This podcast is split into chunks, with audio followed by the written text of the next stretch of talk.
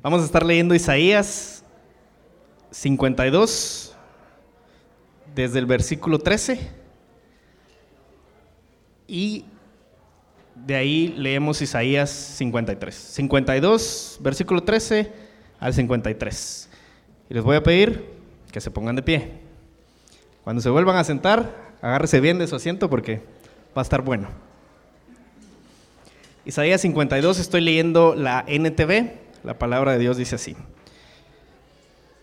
Miren, mi siervo prosperará, será muy exaltado, pero muchos quedaron asombrados cuando lo vieron. Tenía el rostro tan desfigurado que apenas parecía un ser humano, y por su aspecto no se veía como un hombre. Y él alarmará a muchas naciones. Los reyes quedarán mudos ante él verán lo que no se les había contado, entenderán lo que no habían oído hablar. Capítulo 53. ¿Quién ha creído nuestro mensaje? ¿A quién ha revelado el Señor su brazo poderoso? Mi siervo creció en la presencia del Señor como un tierno brote verde, como raíz en tierra seca. No había nada hermoso ni majestuoso en su aspecto, nada que nos atrajera a él. Versículo 3. Fue despreciado y rechazado hombre de dolores, conocedor del dolor más profundo. Nosotros le dimos la espalda y desviamos la mirada. Fue despreciado y no nos importó. Sin embargo, fueron nuestras debilidades las que Él cargó, fueron nuestros dolores los que lo agobiaron. Y pensamos que sus dificultades eran un castigo de Dios, un castigo por sus propios pecados pero Él fue traspasado por nuestras rebeliones y aplastado por nuestros pecados.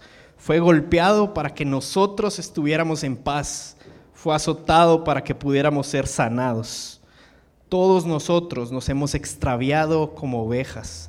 Hemos dejado los caminos de Dios para seguir los nuestros. Sin embargo, el Señor puso sobre él los pecados de todos nosotros. Fue oprimido y tratado con crueldad sin embargo, no dijo ni una sola palabra. Como cordero fue llevado al matadero, y como oveja en silencio ante sus trasquiladores, no abrió su boca. Al ser condenado injustamente, se lo llevaron. A nadie le importó que muriera sin descendientes, ni que le quitaran la vida a mitad de camino, pero lo hirieron de muerte por la rebelión de mi pueblo. Él no había hecho nada malo y jamás había engañado a nadie pero fue enterrado como un criminal. Fue puesto en la tumba de un hombre rico. Formaba parte del buen plan del Señor aplastarlo y causarle dolor. Sin embargo, cuando su vida sea entregada en ofrenda por el pecado, tendrá muchos descendientes. Disfrutará de una larga vida y en sus manos el buen plan del Señor prosperará. Cuando vea todo lo que se logró mediante su angustia, quedará satisfecho. Y a causa de lo que sufrió, mi siervo justo hará posible que muchos sean contados entre los justos, porque Él cargará con todos los pecados de ellos. Yo le rendiré los honores de un, de un soldado victorioso, porque se expuso a la muerte, fue contado entre los rebeldes, cargó con los pecados de muchos, intercedió por los transgresores. Oremos. Amado Señor, gracias por tu palabra. Gracias Señor por traernos a la reunión dominical, Señor, a congregarnos y ser expuestos a ella. Gracias, Señor, por este privilegio. Padre, te pido que a través del sermón que Oscar preparó, a través de sus palabras, de sus ideas, confrontes nuestro pecado, Señor. Que podamos reconocer nuestros ídolos y arrepentirnos, pero también que nos des ese aliento de esperanza, Señor, que nos recuerdes el Evangelio y que en Cristo Jesús, el siervo sufriente, tenemos todo lo que necesitamos para vivir esta vida. Es en el nombre de Él que yo oro. Amén. Gracias, pueden sentarse. Y antes de iniciar, quiero tomar un paréntesis de un par de minutos. Em, hemos hablado y enviado algunos mensajes eh, a través del grupo de Facebook y a través de grupos de WhatsApp y todo eh, respecto a nuestra postura con todo el tema este del coronavirus y de la posible eh, eh, situación de que va a llegar a nuestro país. ¿sí? eh, más allá de querernos sobrealarmar, que creo que es mucho de lo que está pasando, solo queremos recordarles algo que mencionamos esta semana, especialmente en el grupo de Facebook de la iglesia. Por favor, seamos prudentes nada más. Algunas recomendaciones es no saludemos de beso, lo cual nos cuesta mucho, no nos demos abrazo, lo cual nos cuesta mucho. Yo fui el primero que lo dije en el primer servicio y andaba abrazando a medio mundo después. Eh, seamos prudentes, lavémonos las manos y por favor, si alguien está con gripe, si hay niños con gripe, quedémonos en casa.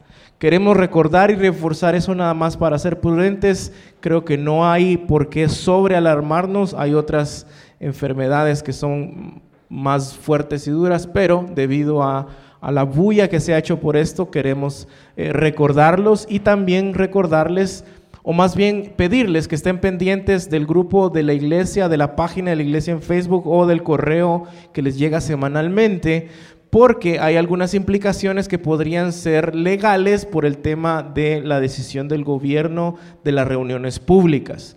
Estamos averiguando, estamos asesorándonos, pero por favor estén pendientes nada más por si hay algo que nosotros vamos a tener que hacer al respecto. Amén. Por otra parte, gracias también, me, comentaron en el primer servicio que darles las gracias a todos eh, porque ahora, primero Dios, en esta temporada de calor ya no vamos a sufrir tanto, ya hay un techo, eh, si no lo habían visto que nos va a ayudar a refrescar un poquito más la bodega. Vamos a poner un par de, de, airecitos ahí para que estemos más. Así que gracias otra vez por su amor a la misión.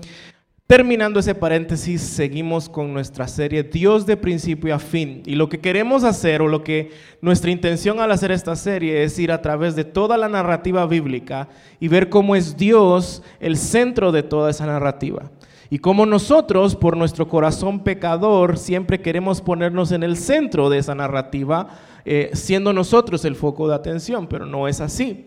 Y hoy eh, llegamos a uno de los textos en el Antiguo Testamento para mí más especiales, si no el más especial, en Isaías 52 y 53. Para quienes no saben, mi papá es abogado y mucho de mi adolescencia y mi juventud pasé viendo a mi papá cómo regresaba muchas veces estresado y cansado y tenso del trabajo. Y en algunas ocasiones era porque toda esa tensión se debía a que a él le tocaba de alguna manera representar a sus clientes o sustituir a sus clientes en reuniones públicas, ¿sí? En donde él tenía que ir a pelearse y defender y argumentar. Y pues para eso le pagaban, ¿no? Eh, parte de su labor era ser ese representante, ese sustituto en vez de la familia, mientras que la familia o sus clientes se quedaban en casa, pues tal vez no tan tranquilos, pero sin esa carga, sin esa responsabilidad. Y este anhelo que, eh, de, de, que alguien haga esto por nosotros es algo que está muy marcado en nuestros corazones, en el corazón de los seres humanos. De alguna manera siempre quisiéramos que alguien hiciera el trabajo duro por nosotros, que alguien tomara nuestro lugar cuando se trate de pasar por algo incómodo, por algo que va a doler, por algo que no nos gusta. Al punto de que nuestra cultura está plagada de este tipo de ejemplos. Si vemos las películas más famosas de Hollywood, es ese precisamente el mensaje. Y estos no son efectos especiales de Hollywood. Eh, simplemente nos está fallando ahí una luz, así que no crean que lo planificamos así de bien. Eh, las películas más famosas en donde el héroe es quien da la vida y quien se pone a disposición de lo que pueda suceder o del sufrimiento. Eh, lo vemos en las, en las películas de Avengers, de las cuales yo saben que me gustan mucho. En la película de Titanic, como Jack da su vida y, es el sustituto de, y, todo este sentimiento romántico. Y hay uno en especial que me llama la atención porque esa es precisamente la trama de esa película, que son los Juegos del Hambre. Y en estos Juegos del Hambre, en una sociedad post-apocalíptica, cada distrito tenía que enviar representantes quienes iban a pelear hasta la muerte para que así tuvieran controlada la sociedad. Pero estos representantes tenían que ser menores de edad, menores de 17 años, algo así. Y de repente está una niña de 12 años que es seleccionada. Pero su hermana Katniss dice, no, no, no, no, yo no voy a permitir que mi hermanita de 12 años vaya a eso, no va a sobrevivir. Y viene ella y es la que sale como la eh, heroína de la película y sustituye a su hermana, toma su lugar. Historias como estas son las que vemos constantemente en nuestra cultura y nos llama profundamente la idea porque es un deseo al final que todos tenemos en nuestro corazón. Pero la pregunta es, ¿será que realmente hay alguien que lo haga?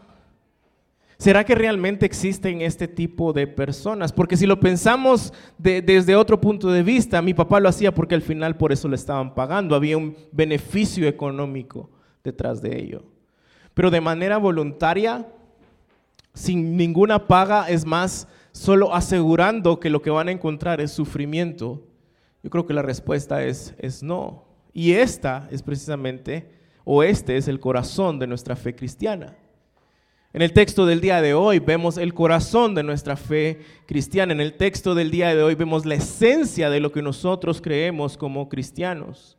De cómo Dios, al enviar a Cristo como nuestro sustituto a morir en la cruz, restaura la maldición de la caída en Génesis 3.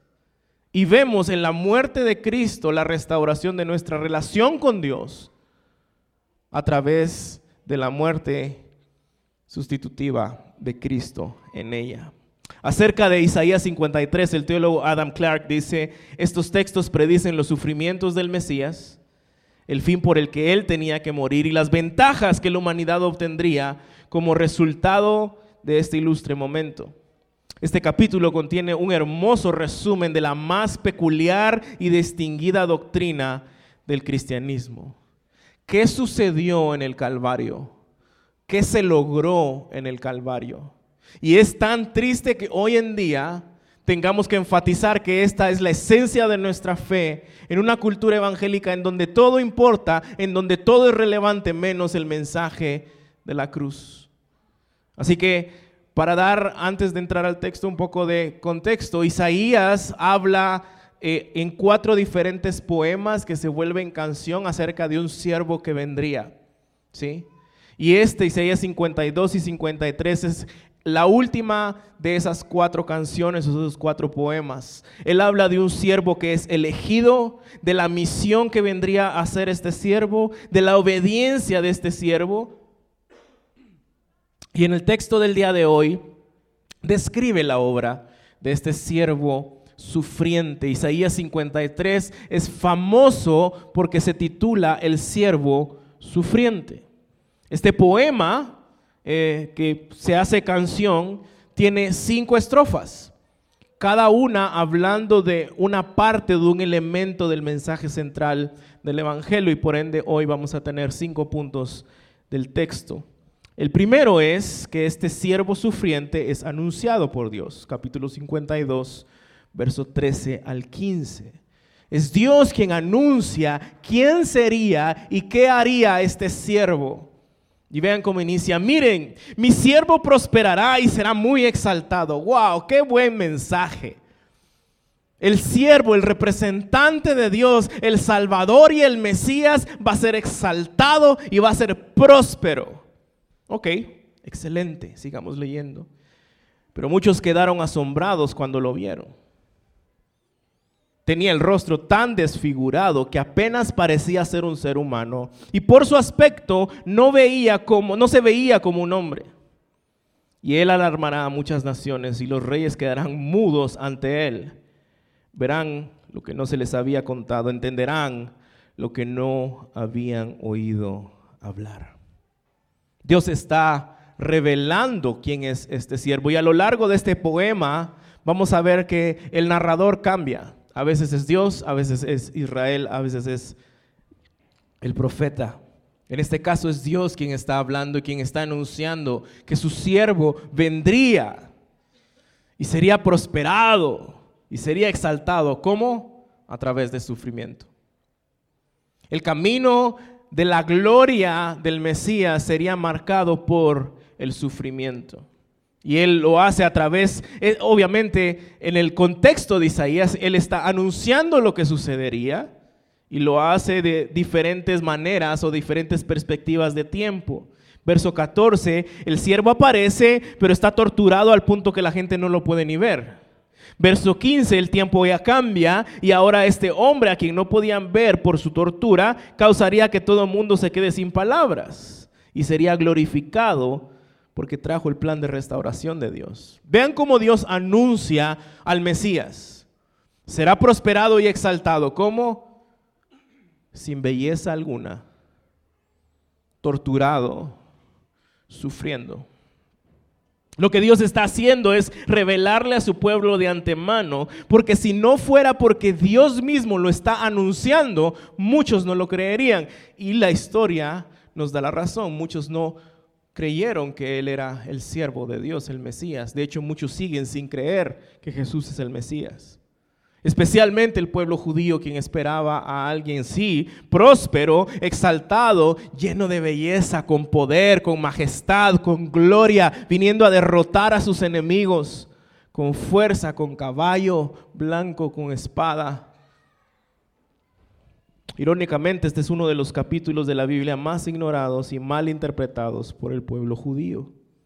A pesar que es Dios mismo quien les está anunciando cómo se vería este siervo sufriente, que vendría a triunfar a través de una aparente derrota. Vendría a restaurar al mundo al él ser desfigurado y destruido. Vendría a traer libertad al él ser condenado, como cantábamos hace unos momentos. Para el contexto de Isaías esto es muy difícil de creer. Pareciera que Dios no ama a su hijo, pero sabemos que eso está muy lejos de la verdad. Su humillación no tendría ninguna comparación con su maravillosa y poderosa exaltación al final de este poema. Cuando Jesús vino al mundo, como vimos la semana pasada, Él no vino en gloria, Él no vino a un castillo él no vino con poder a que todos le rindieran pleitesías por, de una manera autoritaria. Él vino a través de una familia humilde a vivir una vida humilde. Fue rechazado por muchos. No fue popular culturalmente hablando. No tenía un palacio como esperarías de un rey mesiánico. No tenía ni siquiera una casa. Y cuando no resultó ser el Mesías que Israel estaba esperando, lo rechazaron y pasaron de, cantarle santo, santo, santo en el cielo, bendito que el que viene en el nombre del Señor en la tierra, a días después decir, crucifíquenle, crucifíquenle, crucifíquenle, denos al ladrón, preferimos al ladrón porque no queremos a este tipo de rey este no se ve como un rey digno de nosotros. Este no es el rey que nosotros esperamos. Este no es el rey que nosotros merecemos. Y ellos lo entregaron a los romanos, quienes le humillaron aún más. Arrancaron su barba, lo azotaron, le arrancaron pedazos de piel, pedazos de músculo, incluso lo escupieron y lo crucificaron. Y esto es algo que hace sentido para muchos menos para quienes decimos es Dios encarnado. Si fuera cualquier otra persona diríamos, bueno, fue tratado injustamente, pero para nuestra fe, este es el Dios mismo encarnado, Jesucristo. ¿Cómo es que Dios puede permitir, cómo es que Dios puede morir de esa, cómo es que Dios puede ser humillado de tal manera? El Dios creador, infinito y soberano del universo, está siendo humillado de esa manera.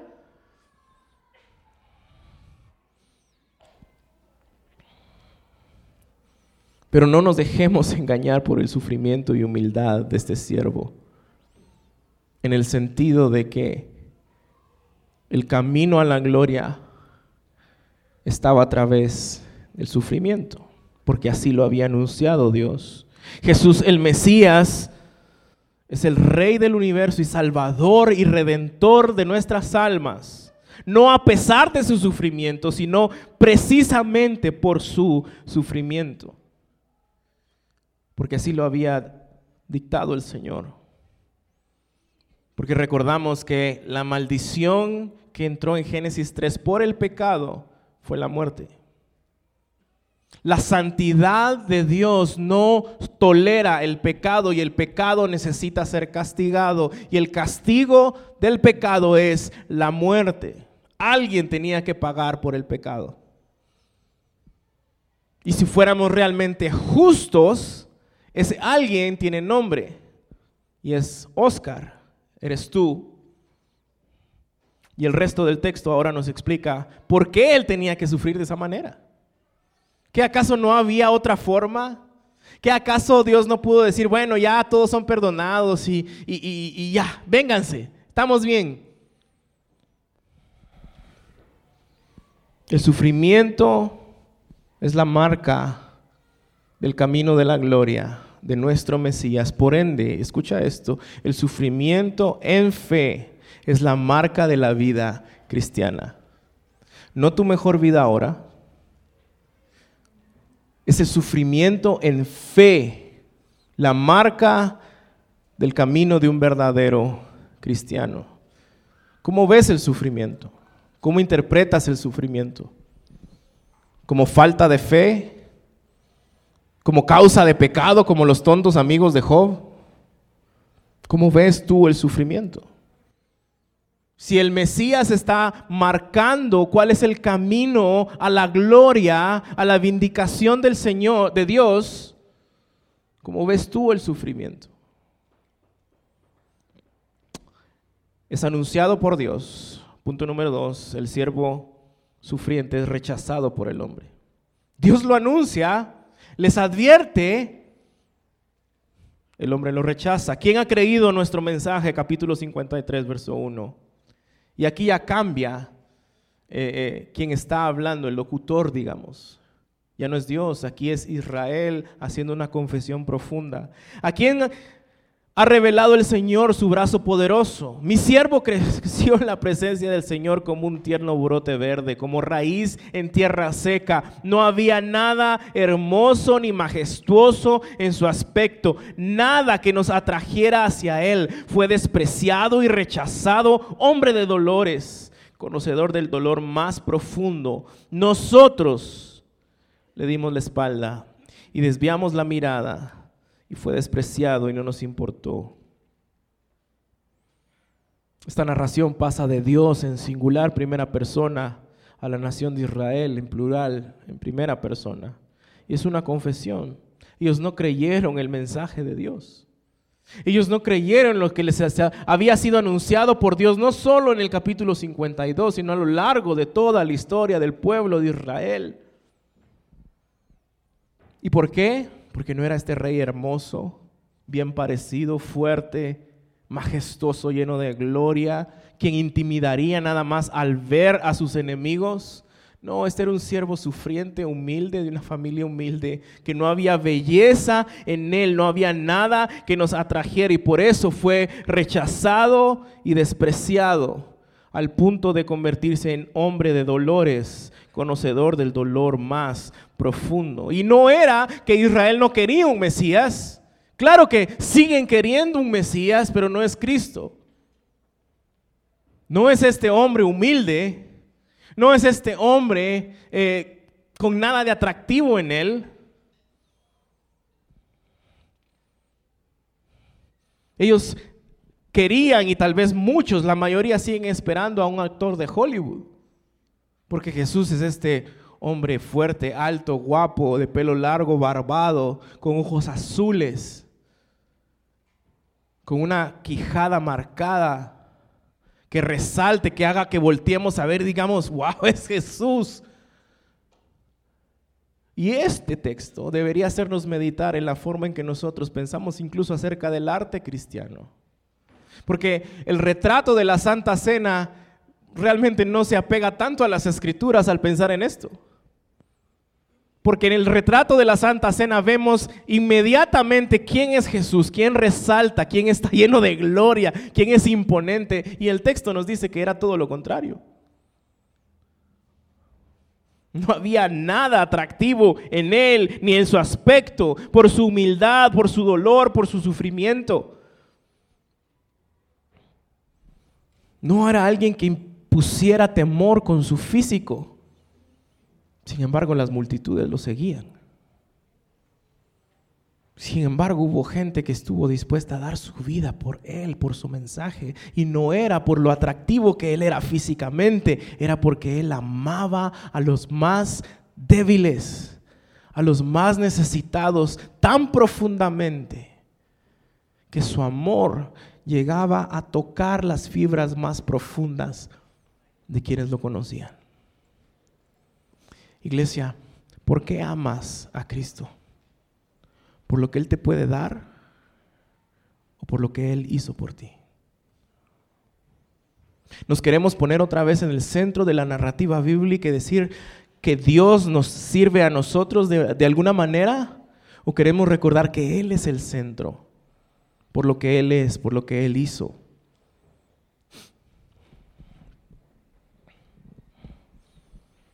¿Qué clase de Salvador estás buscando en tu vida? ¿Alguien imponente y con fuerza para que todos te tengan miedo a ti? ¿Qué clase de estándar usarías para evaluar a tal Mesías? ¿Qué clase de estándar usas para evaluar a tus dioses funcionales?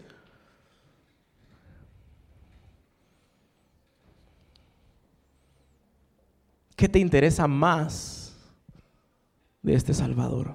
Lo que te puede dar o lo que Él ya hizo por ti en la cruz. Y es que este rechazo al final al Mesías no es una cuestión solo de los judíos. Este rechazo es universal hacia el Hijo de Dios. Es nuestra naturaleza rechazar la imagen de un siervo que sufre. ¿Por qué? Porque estamos tan mal acostumbrados, tan mal enseñados teológicamente acerca del sufrimiento, que creemos que el sufrimiento realmente es una marca de derrota. Cuando el sufrimiento es el camino a la gloria marcado por nuestro Mesías. ¿Cuánto daño nos ha hecho no entender el sufrimiento bíblicamente?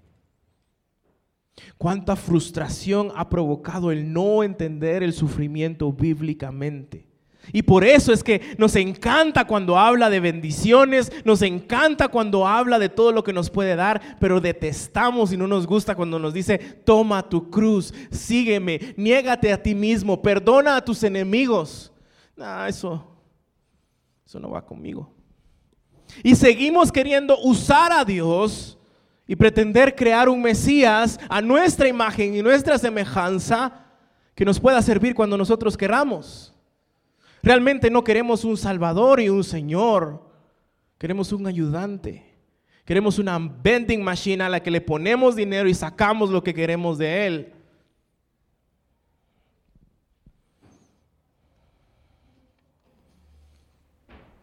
Nuestro rechazo a Dios no solo se ve en nuestro comportamiento pecaminoso, sino en lo profundo de nuestros anhelos y pensamientos respecto a quién es verdaderamente un Salvador digno de nuestra adoración. Un Salvador digno de que levantemos nuestras manos, un Salvador digno de nuestra rendición completa, un Salvador digno de nuestra obediencia, un Salvador digno de que le cante, de que le sirva, de que ame a su cuerpo, a su iglesia, a sus hijos. Pero nos seguimos equivocando pensando que nosotros somos el centro de la historia, que es el Salvador quien se tiene que adaptar a nosotros, a nuestros gustos, anhelos, tiempos, demandas. Y por ende terminamos rechazando en nuestro corazón y en nuestras acciones y nuestros anhelos al verdadero Mesías que fue anunciado por Dios y rechazado por el mundo.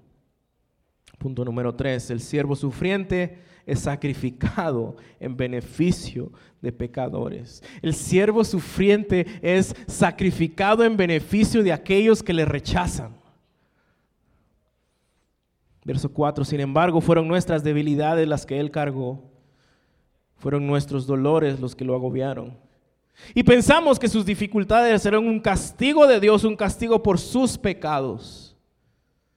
Y como los amigos de Job, ¿no? Pues algo, el sufrimiento, algo tuviste que haber hecho, porque el sufrimiento es la paga de Dios para quien se porta mal.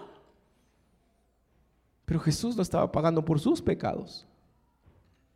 Cristo no murió por sus pecados, Cristo murió por tus pecados, por tu rebelión, por mis pecados, por mi rebelión, por mi desobediencia. Versos 5 y 6 es el corazón del Evangelio, el corazón de tu fe. Si alguien te pregunta, ¿qué es el Evangelio? Algún día podrías usar Isaías 53, versos 5 y 6. Él fue traspasado por nuestras rebeliones, aplastado por nuestros pecados, fue golpeado para que nosotros estuviéramos en paz. ¿Qué clase de amor es este? ¿Qué clase de amor es este? Que no siendo culpable se entrega por los culpables. Que fue rechazado para que tú seas aceptado. Que fue condenado para que tú fueras amado. ¿Qué clase de amor es este? Fue golpeado para que nosotros estuviéramos en paz. Voluntariamente.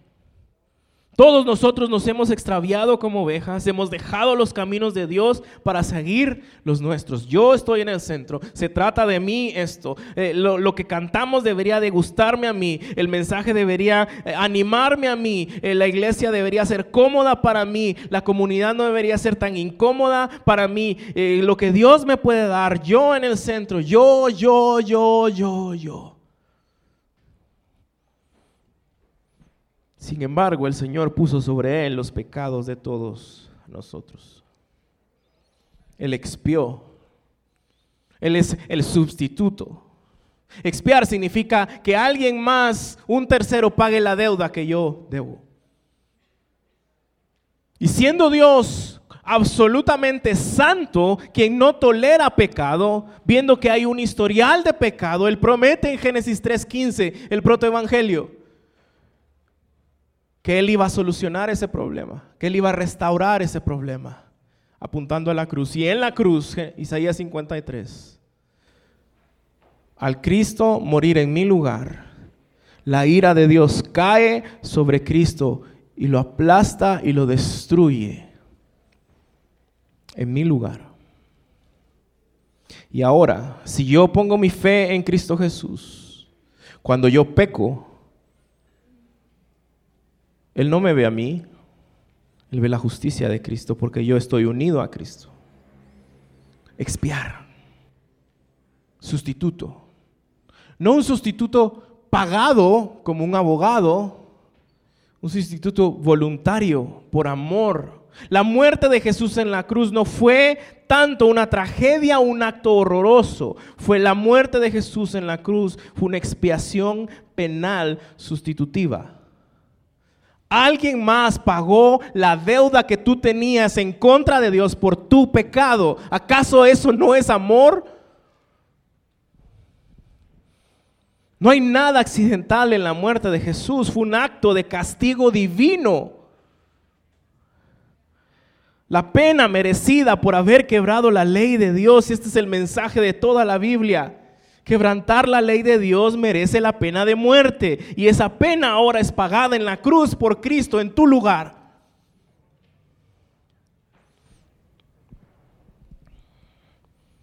Jesucristo fue castigado para satisfacer, escucha esta palabra, satisfacer en nuestro lugar la justicia y santidad perfecta de Dios, quien no tolera el pecado. En la cruz la ira de Dios en contra del pecado fue satisfecha. Y por eso es que en la cruz, cuando Él abrió su boca, al final dijo, consumado este telestai, el precio está pagado por completo. ¿Qué clase de amor es este?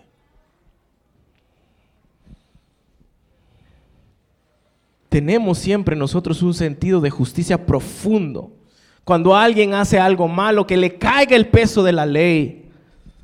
Recuerdo una historia de un abogado en Estados Unidos que dijo que la prisión debería de rehabilitar, pero que nadie merece ser castigado por sus delitos.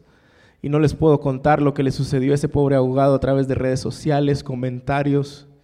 Se lo comieron vivo. ¿Cómo, cómo que nadie merece pagar por sus delitos? Jesús no tenía delitos, eran tus delitos. ¿Qué clase de amor es este? No fue su pecado, fueron nuestras transgresiones, nuestras debilidades, nuestros dolores.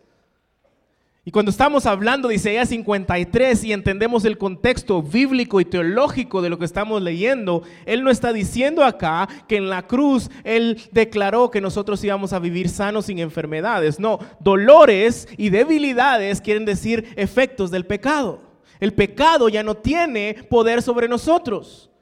Los efectos del pecado, la muerte, han sido quitados de delante nuestro fue golpeado para que estuviéramos en paz. Esas son las buenas noticias del Evangelio. Esa es la esencia de nuestra fe. Un Dios perfecto dando su vida en la cruz del Calvario por gente imperfecta. Amor incondicional. Y eso es la fe al final. La fe no es algo imaginario. La fe no es apretar tus dientes para que algo que no ha sucedido pase. Es una pésima enseñanza acerca de lo que es la fe. La fe es ver lo que Cristo hizo y entender que Él te representa a ti y a mí en esa cruz. Algo imposible de siquiera comprender con nuestro corazón y mente humana. Eso es fe. Tú ya no tienes que derramar sangre porque Él ya derramó toda. Y ojo, tú ya tampoco tienes que, cuando alguien peca en tu contra, querer que esa persona derrame sangre. Pero nos encanta ver sangre. Nos encanta ver este sentido de justicia, que alguien pague. Y no estoy diciendo que no deberían de haber leyes, no se vayan por ahí. Estoy hablando de nuestro sentido de satisfacción en la justicia, una justicia que solo puede venir perfectamente de quién? De Cristo. La sangre de Cristo es suficiente, ya fue derramada por tu pecado y el pecado de quienes te han lastimado. Deja de demandar sangre de alguien más. Sí, lo perdono, pastor, pero que me las pague también. Sí, lo perdono, pero que sufra un poco. Deja de derramar sangre consumado es, el precio ya fue pagado. ¿Cuántas veces pensamos en la muerte de Jesús como el ticket para ir al cielo únicamente, iglesia? Sí, sí, eso ya lo creí. Sí, ya voy al cielo. Ahora díganme lo más importante, ¿cómo vivo en esta vida? Díganme algo, por favor, los domingos más importantes. Sí, el Evangelio, la cruz, va, ok. ¿Qué más importante? ¿Cómo puedo yo lidiar con quienes me ofenden? ¿Cómo puedo yo crecer? ¿Cómo puedo ser exitoso? ¿Acaso hay algo más importante de pasta a pasta en el texto bíblico que el mensaje central del Evangelio que te llama a ti, pecador, inmerecidamente perdonado por el amor de un Salvador eterno que dio su vida en la cruz del Calvario por ti? Y las implicaciones de ese Evangelio son las que no nos gustan. Ve y ama igual. Ve y perdona igual. Ve e imita a Cristo en tu vida. No, es, sí, ya tengo ticket al cielo. Hablemos de otra cosa más importante. No hay nada más importante que el Evangelio en la vida de un cristiano. Y lo que ha creado esta cultura de algo más importante en la iglesia es un cristianismo débil y falso. Que poco conoce acerca de lo que sucedió en la cruz del Calvario. Que poco conoce acerca de lo que significa expiar que poco conoce acerca de lo que es un representante, alguien que lo haga en tu lugar. Nadie ama así. Nuestro amor siempre es condicional. Te amo si me sirves. Te amo si haces esto. Te amo si me decís aquello. Te amo si te portas de tal manera. Nuestra, este error teológico ha llegado a que entendamos mal el amor de Dios. Te amo, Oscar, si me servís más. Te amo, Oscar, si das más. Vas a ser íntimo si eh, servís más. Hemos moralizado el amor de Dios a tal manera si te portas bien, entonces te va a ir bien. Si te portas mal, entonces te va a ir mal. El camino a la gloria de nuestro Mesías es el sufrimiento. Por favor, sácate el moralismo de tu corazón. Desde el púlpito he visto, he escuchado frases como esas. Dios te va a amar cuando tú cambies tus hábitos. ¿En serio? ¿En serio?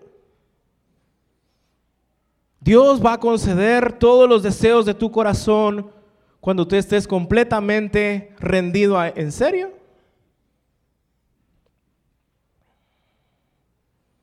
El moralismo no da vida. El moralismo es querer comerse la sopa con el cuchillo. La cruz da vida.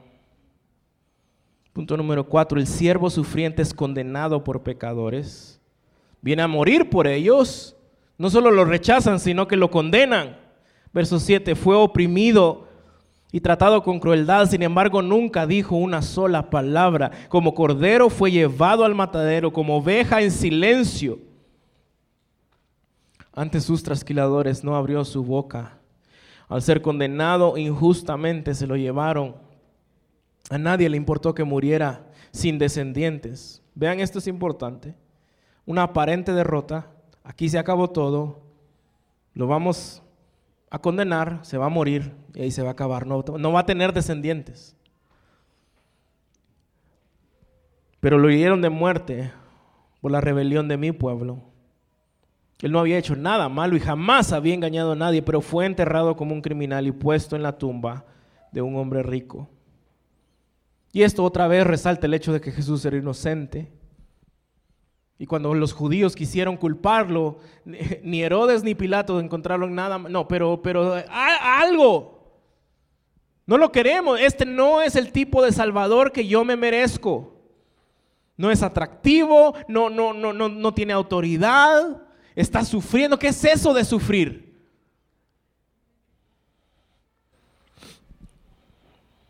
Y a pesar de ello, Jesús no abrió su boca.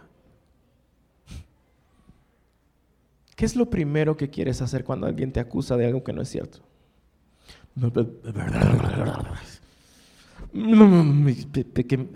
Que me va a oír. A mí me cuesta eso. Es con las cosas que más lucho. Y se lo pueden preguntar a, mis hermanos pastores. Cuando alguien afirma algo que no es cierto, Jesús cayó. Y las primeras palabras que salen de su boca en la cruz del Calvario es, perdónalos, porque no saben lo que hacen. ¿Qué clase de amor es este? ¿Voluntariamente? No como en Hollywood, porque eso es Hollywood. No como mi papá, que al final pues le pagan por eso y tiene que aguantarse. Voluntariamente, Juan 10, 18, nadie puede quitarme la vida sin que yo la entregue voluntariamente en sacrificio. Pues tengo la autoridad para entregarla cuando quiera y también para volver a tomarla. Eso es lo que ordenó mi Padre. ¿Quién mató a Jesús entonces? ¿Fueron los judíos, los romanos? El texto es claro. La muerte de Jesús fue por voluntad de Dios a través de la mano de judíos y romanos a causa de nosotros. Porque qué fácil es, especialmente cuando leemos o vemos las películas, es que esos, oye, es que esos fariseos, oye, es que esos israelitas, ¿cómo se les... Oye, es que si yo he estado ahí. Y al otro día estás chismeando otra vez, al otro día estás mintiendo otra vez, engañando a tu esposa o a tu esposa robando en la empresa, hablando mal de alguien. Ah, pero tú no eres como los fariseos y judíos. Cada pecado en tu vida, y no es que hayan pecados grandes y, pequeños, y esta es la razón teológica porque no hay pecados grandes y pequeños, cada pecado en tu vida crucificó a nuestro Salvador en la cruz del Calvario. Ah, sí, pero es que yo no soy como los políticos, yo no soy como el asesino, yo no soy como...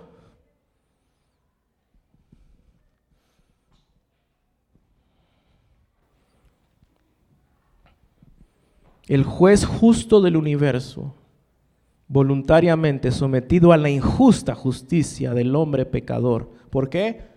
Por amor. Por amor. ¿Puedes dimensionar ese tipo de amor? ¿Puedes siquiera llegar a, entender, como decía Pablo, lo, lo ancho, lo profundo, lo alto de su amor? Romanos 5, 6, cuando éramos totalmente incapaces de salvarnos. Nosotros no podemos subir la escalera y llegar a Dios y decir, ves, aquí estoy.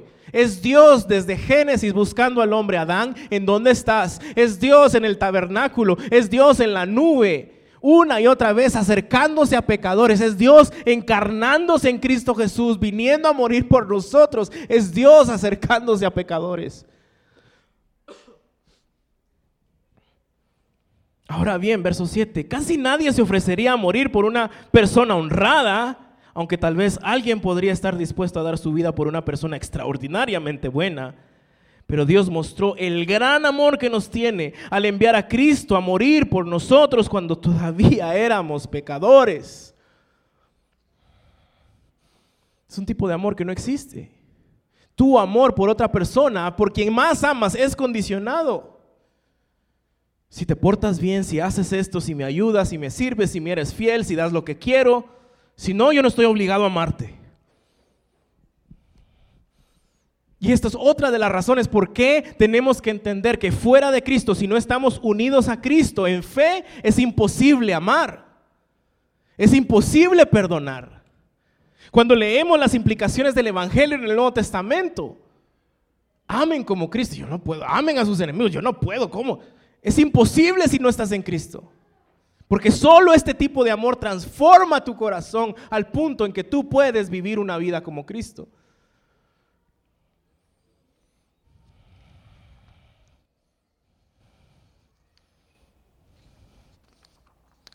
El siervo sufriente, aparentemente derrotado, al final de este poema, es vindicado para siempre. Vindicación es el acto de justicia de alguien que fue condenado injustamente.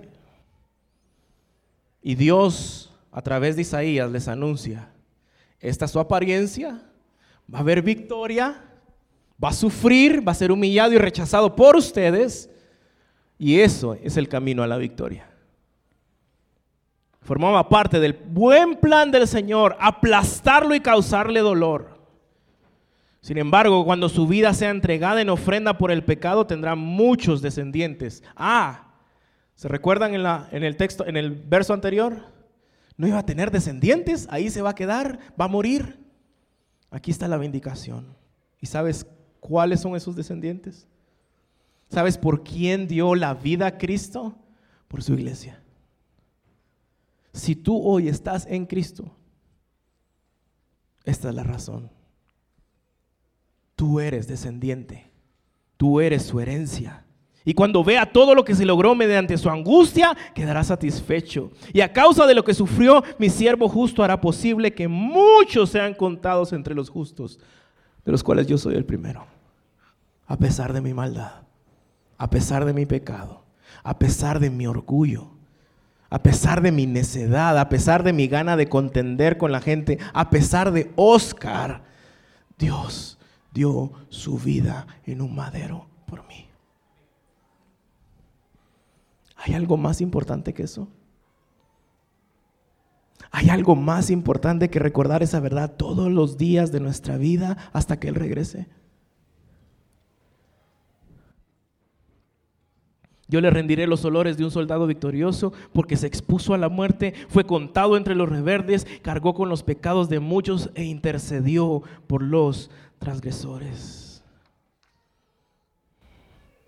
Dios vindica a Cristo para siempre, porque todo aquel que cree en lo que Él hizo será vindicado juntamente con Cristo. Por eso es que cuando vemos el sufrimiento en esta tierra o experimentamos el sufrimiento en esta tierra, aún más cuando vemos la muerte en esta tierra, cuando experimentamos muerte cerca a nosotros, hay esperanza. ¿Por qué? Porque Cristo fue levantado de la muerte, porque Cristo venció a la muerte y si estás unido a Él, la vindicación de Cristo es tu vindicación. Hay esperanza en un futuro.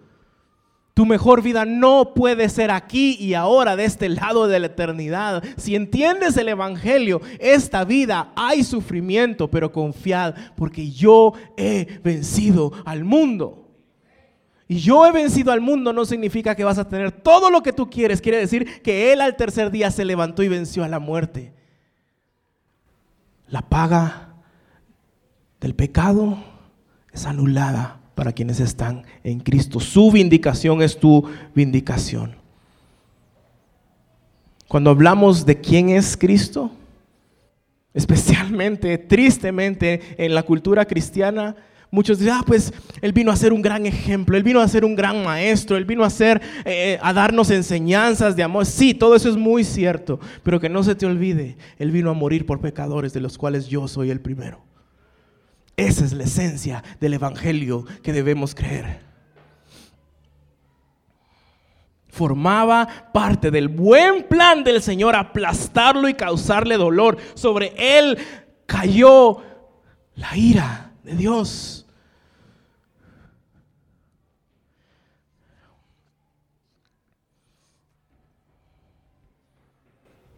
Él murió por tu redención. Él murió por tu restauración. Él murió para que tú tengas también esa misma vindicación. No para que tengas una buena vida acá y ahora. Si la tienes, entiende para qué la tienes.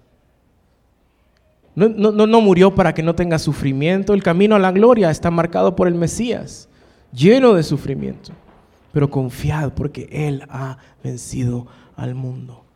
Y es mi oración, iglesia, que hoy mientras recordamos la esencia del Evangelio a través de la Santa Cena, tú puedas meditar en cuán ancho, cuán profundo, cuán alto y maravilloso es el amor de Dios, que por amor, incomparable amor, vino a dar su vida en ese madero, para que si has puesto tu fe en Él, todo el que era rechazado, sea aceptado. Él fue humillado para que juntos con Él seamos vindicados y exaltados en el día del Señor. Pongámonos de pie.